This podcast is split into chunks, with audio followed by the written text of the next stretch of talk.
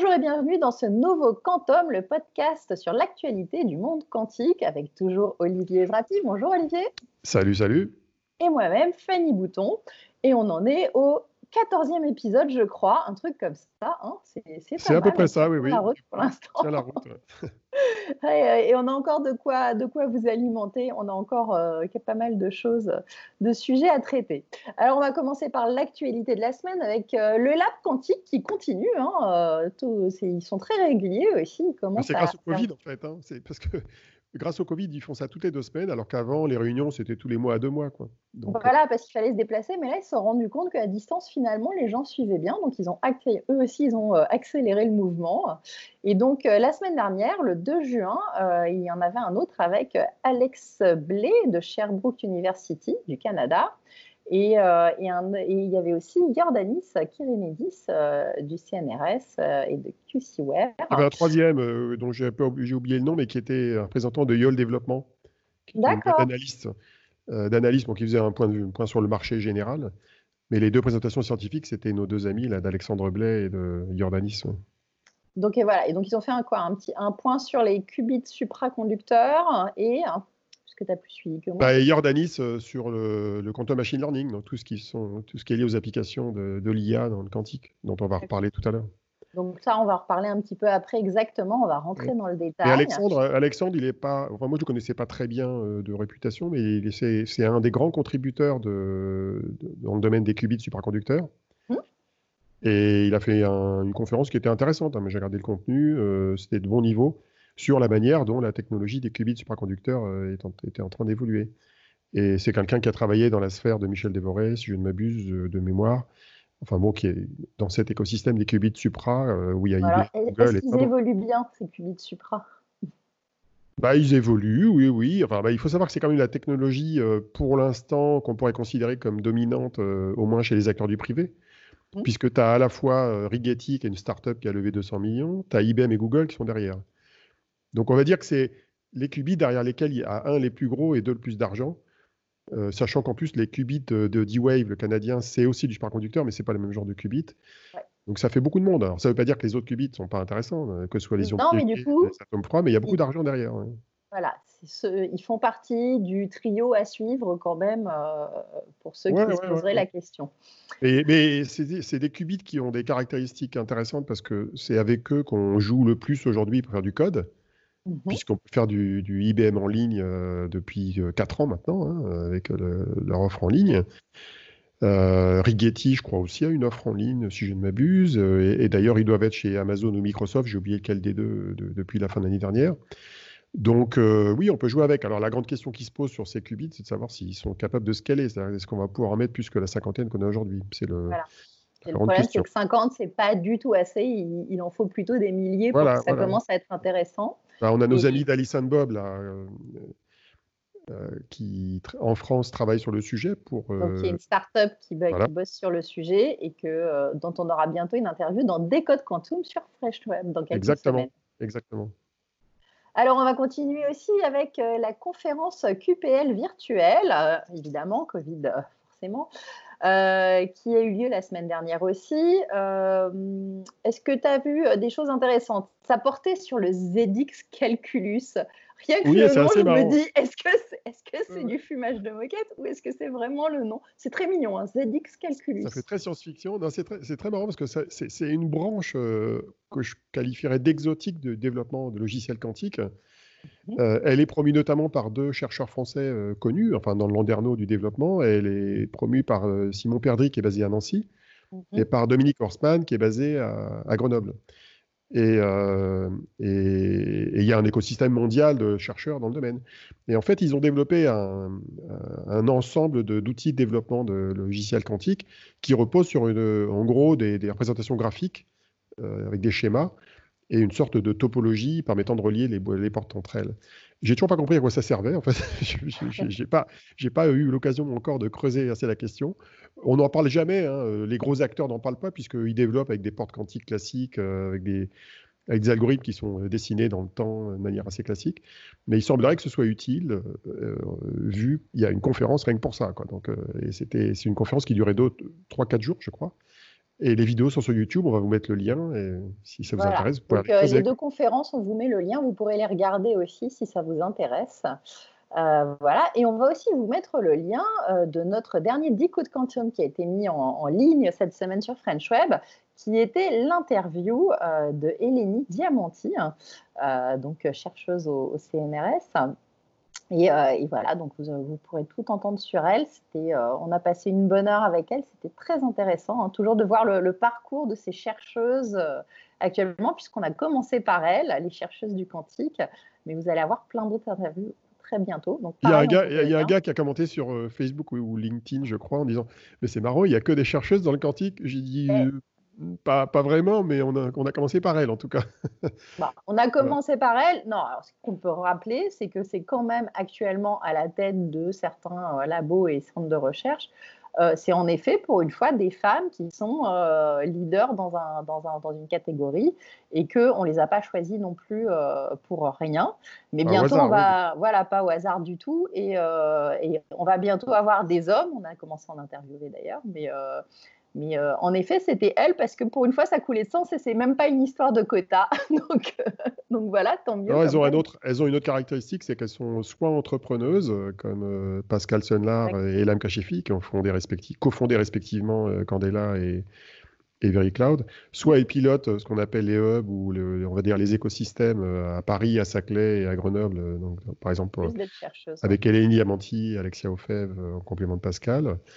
Euh, soit il pilote des projets stratégiques comme Maud Vinet qui est derrière les qubits silicium à Grenoble. Donc en fait, euh, c'est les cinq par qui on a commencé qui nous semblaient emblématiques. Il y en a d'autres, hein, des femmes d'ailleurs dans le domaine. Hein.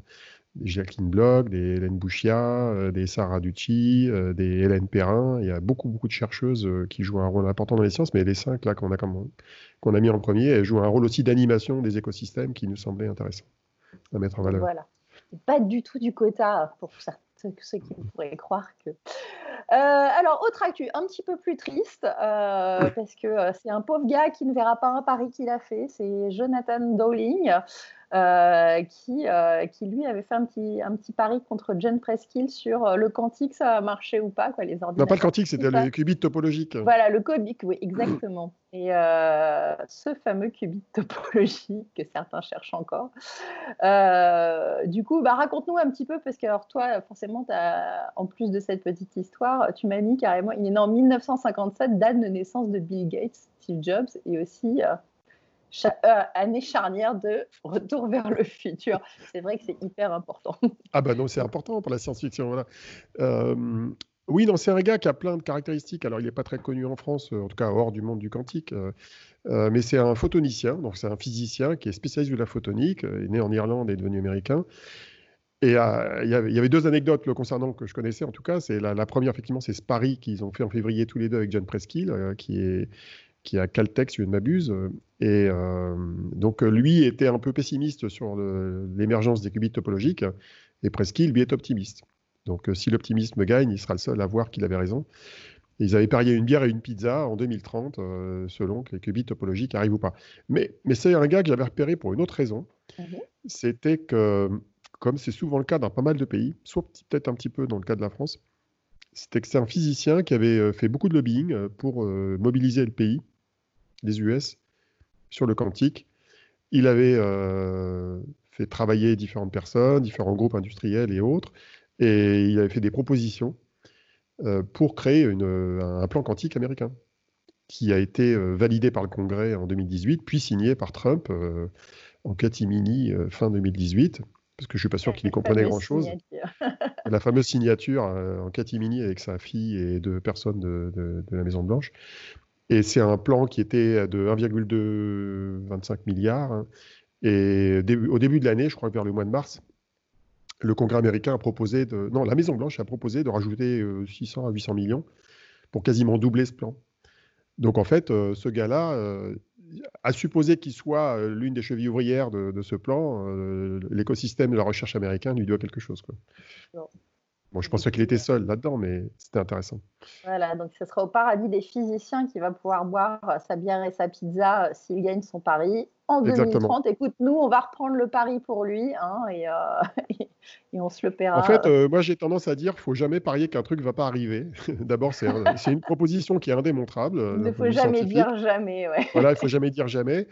Et bah, c'est un vrai sujet philosophique hein, dans le monde de la physique quantique, parce que on sait, on en parlera peut-être euh, dans un numéro spécial de, cet enregistrement, on, a beaucoup de physiciens qui sont extrêmement sceptiques sur l'émergence d'ordinateurs quantiques scalable, et d'autres qui sont optimistes, qui disent on va y arriver, ça prendra du temps, on va y arriver. Et il y a un truc euh, dont je me suis rendu compte dans les sciences et les technologies, c'est qu'il fallait jamais sous-estimer l'ingénuité humaine.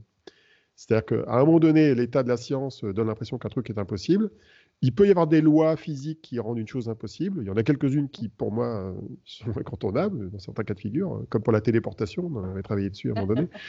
Mais il y en a d'autres euh, où euh, l'ingénuité humaine peut quand même faire des effets, et donc c'est une question de patience. Faut se méfier, ouais, des fois, c'est euh, faut se méfier, bon moment, la bonne techno ou une nouvelle découverte qui font que ça chamboule tout. Hein. Non, mais c'est souvent le cas, et même des, des scientifiques extrêmement pointus dans un domaine néglige cet aspect-là. C'est-à-dire que euh, ça, j'ai eu l'occasion de discuter avec quelques-uns et quelques-unes euh, dans, le domaine. Il y, a, il, y a, il y, a, pas mal de cas de figure où euh, quelqu'un dit c'est impossible pour telle raison, et en fait, il n'a pas vu un truc à côté. Quoi. Il n'a pas vu qu'il y avait une technique astucieuse permettant de contourner le problème. Eh voilà. Donc, donc, faut se garder de tout jugement à l'emporte-pièce au catégorique sur c'est possible, c'est pas possible. Quoi. Bon, en tout cas, si ça vous intéresse de voir qui est Jonathan Dolling, on vous mettra la petite fiche Wikipédia qui sera sûrement ou qui a sûrement déjà été mise à jour. Euh, voilà. Après, on peut le googliser sur Arxiv, hein, qui est le fameux site des, des chercheurs. Là, on va retrouver des dizaines de papiers. Euh, c'est un peu plus. Euh, un peu plus oui, il y en a quelques-uns que je cite déjà dans mon bouquin de l'édition de 2019. Hein, et il, a écrit plusieurs papiers de référence sur l'état de l'art dans la, photonique. Hein, donc, donc, il est facile à trouver. Et on va revenir à euh, notre Jordanis Kerenedis euh, et euh, le QML, donc le Quantum Machine Learning. C'est bon? J'ai bon, Olivier? C'est exactement ça. Tout ah, vu, je commence à comprendre les abréviations. Qui, qui, est donc un peu une de ses spécialités. alors, à quoi ça peut servir déjà ce fameux machine learning quantumesque bah, déjà, le machine learning de base, euh, on sait que c'est une des grandes branches de l'IA, mmh euh, dont on parle beaucoup depuis 5-6 ans, euh, puis tout le monde s'excite là-dessus. Une, des sous-branches du machine learning, c'est le deep learning qui permet, à partir de réseaux de neurones, de, faire des prédictions ou de la labellisation de données complexes, comme de trouver des, ce qu'il y a dans des images, ou, ou, traitement de la parole, ou de la traduction, ou les chatbots. Hein rappelle que les réseaux de neurones, c'est pas du tout avec des neurones humains, en tout cas pas pour l'instant. Non, non. Hein, ça, essaye de les imiter de manière assez sommaire, avec des briques de logiciels et des briques de matériel, euh, pour euh, bah, relier des neurones logiciels les, unes, les uns aux autres pour essayer de faire des calculs. Et, en fait, le machine learning comme le deep learning, ils ont une caractéristique, c'est qu'ils reposent tous sur des méthodes probabilistes. C'est-à-dire que le principe de base, c'est qu'on a en général des données d'entraînement qui euh, sont des données avec des données chiffrées ou des contenus, des images du texte et des correspondances après. Donc, euh, par exemple, le label de, l'objet qui est dans une image. Et on utilise des algorithmes extrêmement sophistiqués pour euh, bah, faire en sorte qu'à partir de l'existant, euh, on crée un modèle mathématique qui soit capable de prédire le label d'une nouvelle image qui arrive dans le système. Donc, en fait, c'est ça que dans mon carnet d'adresses ou mon Google, à chaque fois que je prends une photo de toi, maintenant, ça te range direct dans un dossier photo d'Olivier Zraki. Voilà, je suis euh, deep learningisé euh, grâce à ça. Voilà. c'est ça. ça, fait partie de ce genre d'algorithme. Voilà. Et cet algorithme précis que tu décris, il s'appuie euh, sur une technique qui a été, on va dire, inventée ou co-inventée par Yann Lequin à la fin des années 80, mmh. qu'on appelle les réseaux convolutifs. Donc, ces fameux réseaux de neurones multicouches qui servent à faire ça. Mais en fait, euh, d'un point de vue mathématique, j'aime bien essayer de trouver une manière de simplifier le propos. Mhm. En fait, c'est lié au fait que quand on a plein de données, on essaie de trouver les règles qui sont cachées dans les données, en fait. Donc, euh, si par exemple on voit un objet qui tombe, euh, bah, on voit qu'il tombe à une certaine vitesse. Bon, il se trouve qu'il y a des règles derrière, c'est les lois de Newton, c'est les lois de la gravité. Mhm. Et aujourd'hui, on sait les écrire, ces lois, c'est des équations polynomiales, et on sait les écrire.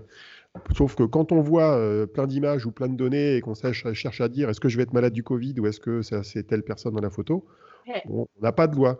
Donc euh, ce qu'on fait avec le machine learning, c'est qu'on euh, on a des algorithmes qui essayent de déterminer finalement des lois permettant de décrire ce qu'il y a dans le contenu de manière empirique à partir de données d'entraînement. Et on espère que ça va marcher sur les nouvelles images ou les nouveaux mots ou les nouvelles personnes. Et, c'est compliqué. Ça, nécessite d'avoir beaucoup de données d'entraînement et beaucoup de temps de calcul. Et donc le quantum machine learning, bah, c'est la perspective d'utiliser le calculateur quantique pour faire ça plus rapidement. Est-ce que du coup ça va être plus intelligent, euh, plus smart qu'une IA euh, classique ou pas? Déjà, l'IA d'aujourd'hui, elle n'est pas très intelligente. Hein. D'abord, Est-ce que, ça pourrait être plus intelligent parce que c'est du quantum euh, C'est une bonne question. C'est une bonne question. Je, en fait, j'aurais tendance à dire non, ou j'en sais rien. disons une, on va dire une superposition entre les deux là. je dirais non parce que la plupart des algorithmes que j'ai vus pour l'instant de quantum machine learning étaient des réplicas quantiques d'algorithmes existants. Donc si on fait quelque chose de plus rapidement, ça ne le rend pas plus intelligent, ça le rend juste plus rapide.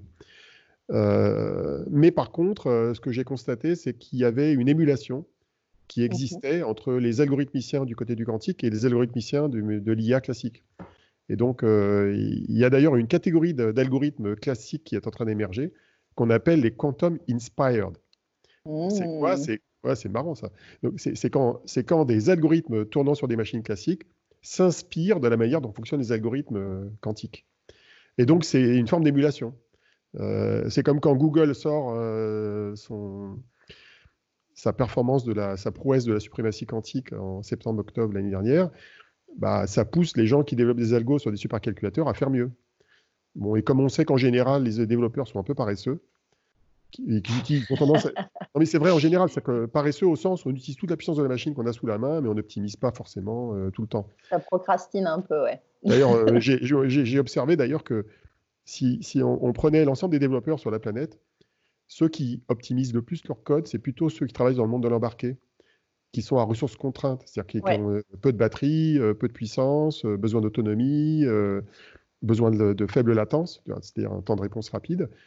Euh, dans les systèmes embarqués critiques, hein, dans le monde du militaire ou dans des domaines équivalents, bah, ceux-là, ils font vraiment gaffe. Par contre, ceux qui travaillent sur des serveurs et ceux qui travaillent sur des supercalculateurs, alors là, ou même qui font des serveurs web, je peux te dire que là, la préoccupation d'optimisation, elle est moins bonne. On est plutôt pressé par livrer rapidement le code que d'optimiser le code. Donc voilà. C'est intéressant hein, de, voir ça parce qu'on se rend compte qu'on pourrait faire mieux en fait. mais, ça demande du temps de faire mieux. mais ça, c'est un message important d'ailleurs pour l'écosystème et notamment pour ceux qui vont bientôt financer le plan français du quantique. C'est que même si on aura du mal à atteindre euh, les, promesses de, certains ordinateurs quantiques très puissants, euh, tout ce qui aura été investi dedans, ça aura quand même servi à la science en général et à l'informatique en, particulier. Parce que il y a de l'émulation entre différentes techniques de hardware. Il y a d'émulation aussi euh, entre différentes formes de développement de logiciels. Voilà. Alors, si je reviens sur Jordanis, euh, Jordanis Karinidis, ça fait un bout de temps que, bah, je l'ai croisé, parce qu'il faisait partie de la mission Forteza, il ne faut pas oublier. Hein. Euh, il est responsable du développement logiciel en Europe de la start-up américaine qui s'appelle QCware. Et bah, de ce que j'en ai vu, c'est l'un des rares qui vulgarise plutôt bien le monde de la QML, donc le monde du quantum machine learning. Euh, je vous invite à regarder ses conférences. Hein. Il y a celle du Lab Quantique, il y en a d'autres. Il y en a une qui est publique et il a joué à la Q2B de QCware en décembre dernier aux États-Unis. Et euh, il vulgarise très bien, il montre bien finalement là où on en est aujourd'hui, euh, où est-ce qu'on a un gain de temps de calcul quand on passe au quantique. Alors modulo le, la disponibilité d'un grand nombre de qubits qui ne sont pas encore forcément là aujourd'hui. il montre bien les différents types d'algorithmes qui ont été inventés. Et la plupart ont été inventés en gros ces dix dernières années, disons les principaux. Et il montre surtout qu'il y a des algorithmes quantiques qui existent euh, dans tout un tas de domaines. Aussi bien le machine learning classique qui traite des volumes de données euh, euh, structurés, que sur du machine learning à base de deep learning qui lui va travailler sur des images ou des données plus complexes. Et il montre que dans tous les cas de figure, on y arrive. Par contre, il met bien en évidence des, des limites du modèle ou en tout cas des, difficultés à, traiter. Par exemple, le fait que dans le machine learning aujourd'hui, surtout le deep learning, on utilise ce qu'on appelle des fonctions non linéaires. C'est un peu tordu, c'est des maths. Hein. Donc on a besoin d'utiliser en gros des exponentiels et des logarithmes, pour faire simple, surtout des exponentiels ou des inverses d'exponentiels pour faire converger les réseaux de neurones. Donc euh, le problème, c'est que dans l'informatique quantique, on travaille en algèbre linéaire. Et l'algèbre linéaire, par principe, ça travaille sur des fonctions linéaires, donc pas non linéaires. Donc, euh, la question, c'est comment on fait du non linéaire avec du linéaire? Bah, Il se trouve qu'il y a des astuces aussi pour y arriver, euh, dans certains cas de figure. Et euh, visiblement, Jordanis, il montre, d'ailleurs, il a publié un papier au début de l'année là-dessus, il montre qu'on peut contourner ces, ces, problèmes-là et faire des réseaux de neurones qui convergent malgré l'absence de fonctions non linéaires dans, dans, les portes quantiques classiques. Il y a d'autres écueils dans le machine learning, c'est que machine learning, ça marche quand tu alimentes le système avec des données d'entraînement. Tu sais que pour que ton Google me reconnaisse, il a, il a dû absorber toutes les photos où il y avait mon nom, plus toutes les photos de plein de gens, de, millions de gens, et il a été entraîné avec ça. Le problème de fond, c'est comment tu fais rentrer les données au forceps dans l'ordinateur quantique. Et là, c'est pas juste des octets que tu rentres comme ça. Hein. C'est parce que, en fait, quand tu veux rentrer une information dans un ordinateur quantique, il faut, faut, intégrer des états dans des vecteurs d'états, dans des qubits, qui superpose plein d'états.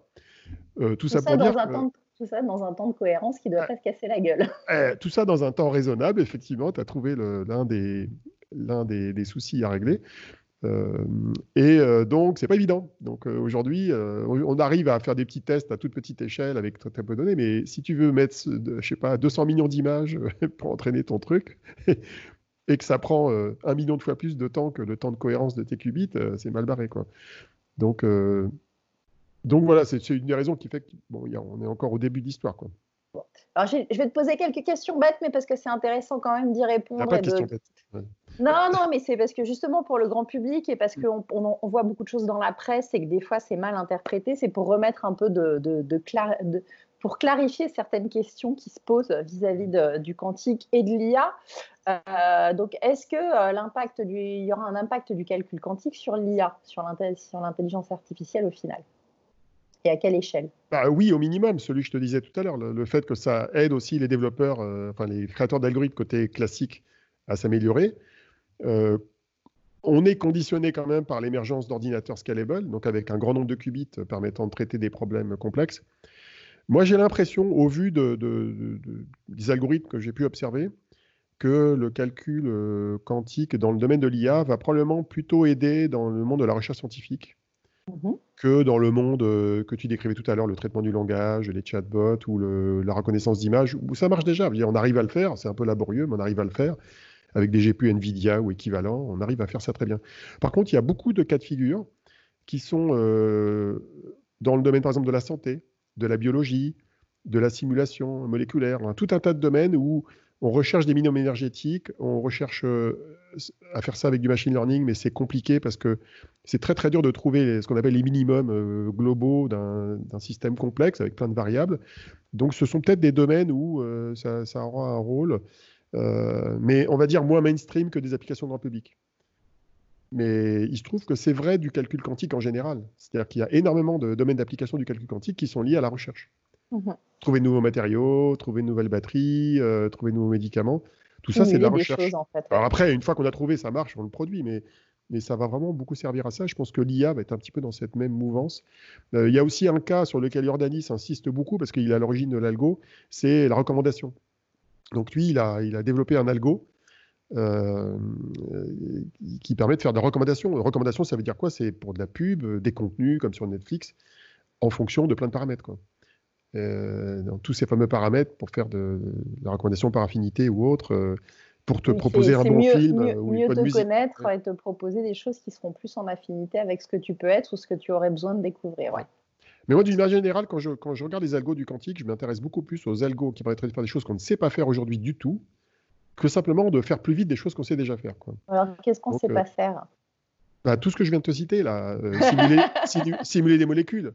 Aujourd'hui, simuler des molécules, on sait le faire à petite échelle. on, est limité. faire un petit peu. Hein. Ouais, bah, on est limité à quelques atomes. Et dès qu'on dépasse quelques atomes, justement, on passe par le machine learning pour essayer de le faire en s'inspirant de molécules existantes. Mais si on veut créer une molécule euh, complètement nouvelle, avec une architecture complètement nouvelle, on, a beaucoup de mal à le faire. Donc ça, on ne sait pas le faire. Euh, il y a des cas de figure d'optimisation qu'on ne sait pas régler avec les algos classiques. Le fameux problème du voyageur du commerce, alors qui n'est pas lié au machine learning, hein, mais le fameux problème d'optimisation où il y a un très grand nombre de variables, ou même dans la finance ou le marketing, on ne sait pas le faire. Donc, euh, je pense que le quantique va, il va apporter deux choses hein, quand il marchera, parce que ce n'est pas le cas encore aujourd'hui. Soit il permettra de faire des choses qu'on ne sait pas faire, soit il permettra de le faire avec un coût euh, moindre euh, en temps, en coût de machine ou même en coût énergétique. Mais il y a des entreprises qui seront très contentes si, par exemple, elles, permettent de diviser euh, par deux ou de gagner 30% sur un coût énergétique sur quelque chose qui coûte cher à calculer, sans forcément que ce soit la révolution. L'industrie, c'est aussi ça. Hein. Parfois, on fait des gains de productivité ennuyeux, tu vois, au sens euh, qui sont intéressants économiquement, mais qui ne font pas avancer la science euh, radicalement. Mais le quantique pourra faire ça aussi potentiellement. Donc il y aura un peu des deux. Il y aura des choses nouvelles, euh, impossibles à réaliser aujourd'hui, et, et, des gains économiques, on va dire, sur, sur l'existant. Alors du coup, est-ce qu'on va voir apparaître des robots quantiques ou des smartphones quantiques? Alors, tu aimerais bien avoir un robot quantique, toi, non? Honnêtement, j'aimerais bien déjà avoir un robot tout court qui fonctionne un peu mieux. Ça avance vraiment très lentement. La grande question qui se pose, est-ce que, euh, du coup, on pourrait mettre une IA qui permettrait d'atteindre le fameux point de singularité qui fasse qu'il soit super intelligent, même s'il est toujours super lent physiquement? Alors, je l'ai lu, ça, oui. J'ai déjà lu des papiers qui disaient qu'il y aurait des robots quantiques où la singularité grâce euh, au calcul quantique euh, bah, mais la plupart des gens qui écrivent ça euh, ne connaissent rien à la physique quantique ni au calcul quantique. Donc, euh, ni, même à la robotique souvent. Ni même pardon, à la robotique, effectivement. Donc j'aurais tendance à dire non, même s'il ne faut jamais vendre la peau de l'ours sans l'avoir vu. Mais j'aurais tendance à dire qu'il ne faut pas forcément attendre de choses radicales, mais il faut jamais non plus négliger l'innovation d'origine humaine. Ça pourrait accélérer un bout d'un certain type d'intelligence, mais pas en tout cas créer un, euh, une IA intelligente et autonome euh, à la Jarvis ou à la... voilà. ouais, la conscience, tout ça sont des problématiques euh, déjà philosophiques avant, avant, philosophiques avant même d'être techniques. Et le quantique ne va pas changer la donne de ce point de vue-là. Ça reste des algos, ça reste du calcul. Et l'algorithmie, euh, elle est presque indépendante du substrat matériel. Donc, par contre, il y a une question qui se pose quand on parle de robot quantique, euh, c'est de savoir où est l'ordinateur quantique dans le robot. Est-ce qu'il est dans le robot ou est-ce qu'il est dans le cloud Même le smartphone. Il n'y a pas longtemps, on a vu ce fameux article qui parlait de smartphone quantique. Il, ah il existe celui-là. Il existe. tu sais, c'est celui de Samsung. Ouais, c'est ça. Ouais. il existe parce qu'il contient un générateur de nombres aléatoires qui s'appuie sur la physique quantique. Euh, c'est la photonique. En fait, c'est un, miroir avec une diode qui permet de générer des, des photons qui traversent le miroir une fois sur deux de manière aléatoire, et ça peut être généré de nombres quantiques. C'est vraiment quantique. Mais bon, c'est pas, pas du calcul quantique. Non, c'est pas, pas un ordinateur quantique, donc c'est pas un téléphone avec un ordinateur quantique. Mais c'est un téléphone quantique, mais c'est pas un téléphone avec un ordinateur quantique. C'est ça la, distinction sémantique. Euh, bon, alors si mon robot il a des LED qui s'allument, il est quantique aussi puisque les LED. Exactement, les LED, c'est quantum photonique.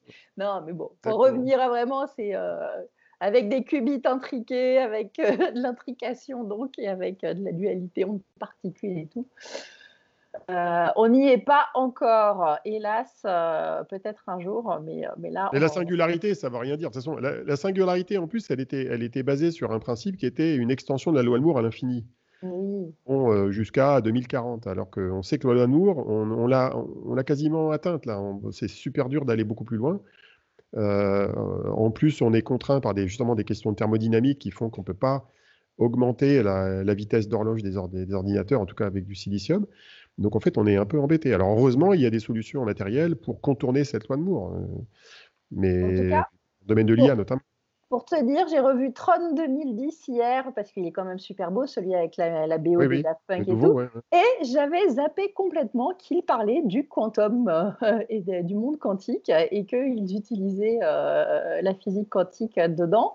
Et il parle aussi de ces fameux ISO euh, qui sont ces, le, ces, programmes qui se sont auto-créés tout seuls, alors que ce n'était pas prévu. Il était en train d'essayer de programmer un monde parfait. Et finalement, il y a des programmes qui sont auto Bah, comme dans Westworld, un peu, non? Ouais, voilà. Oui, oui, sauf que là, dans Westworld, c'est des IA, mais avec des corps. Là, on est vraiment dans mmh, le mmh. monde secondaire, euh, dans le programme.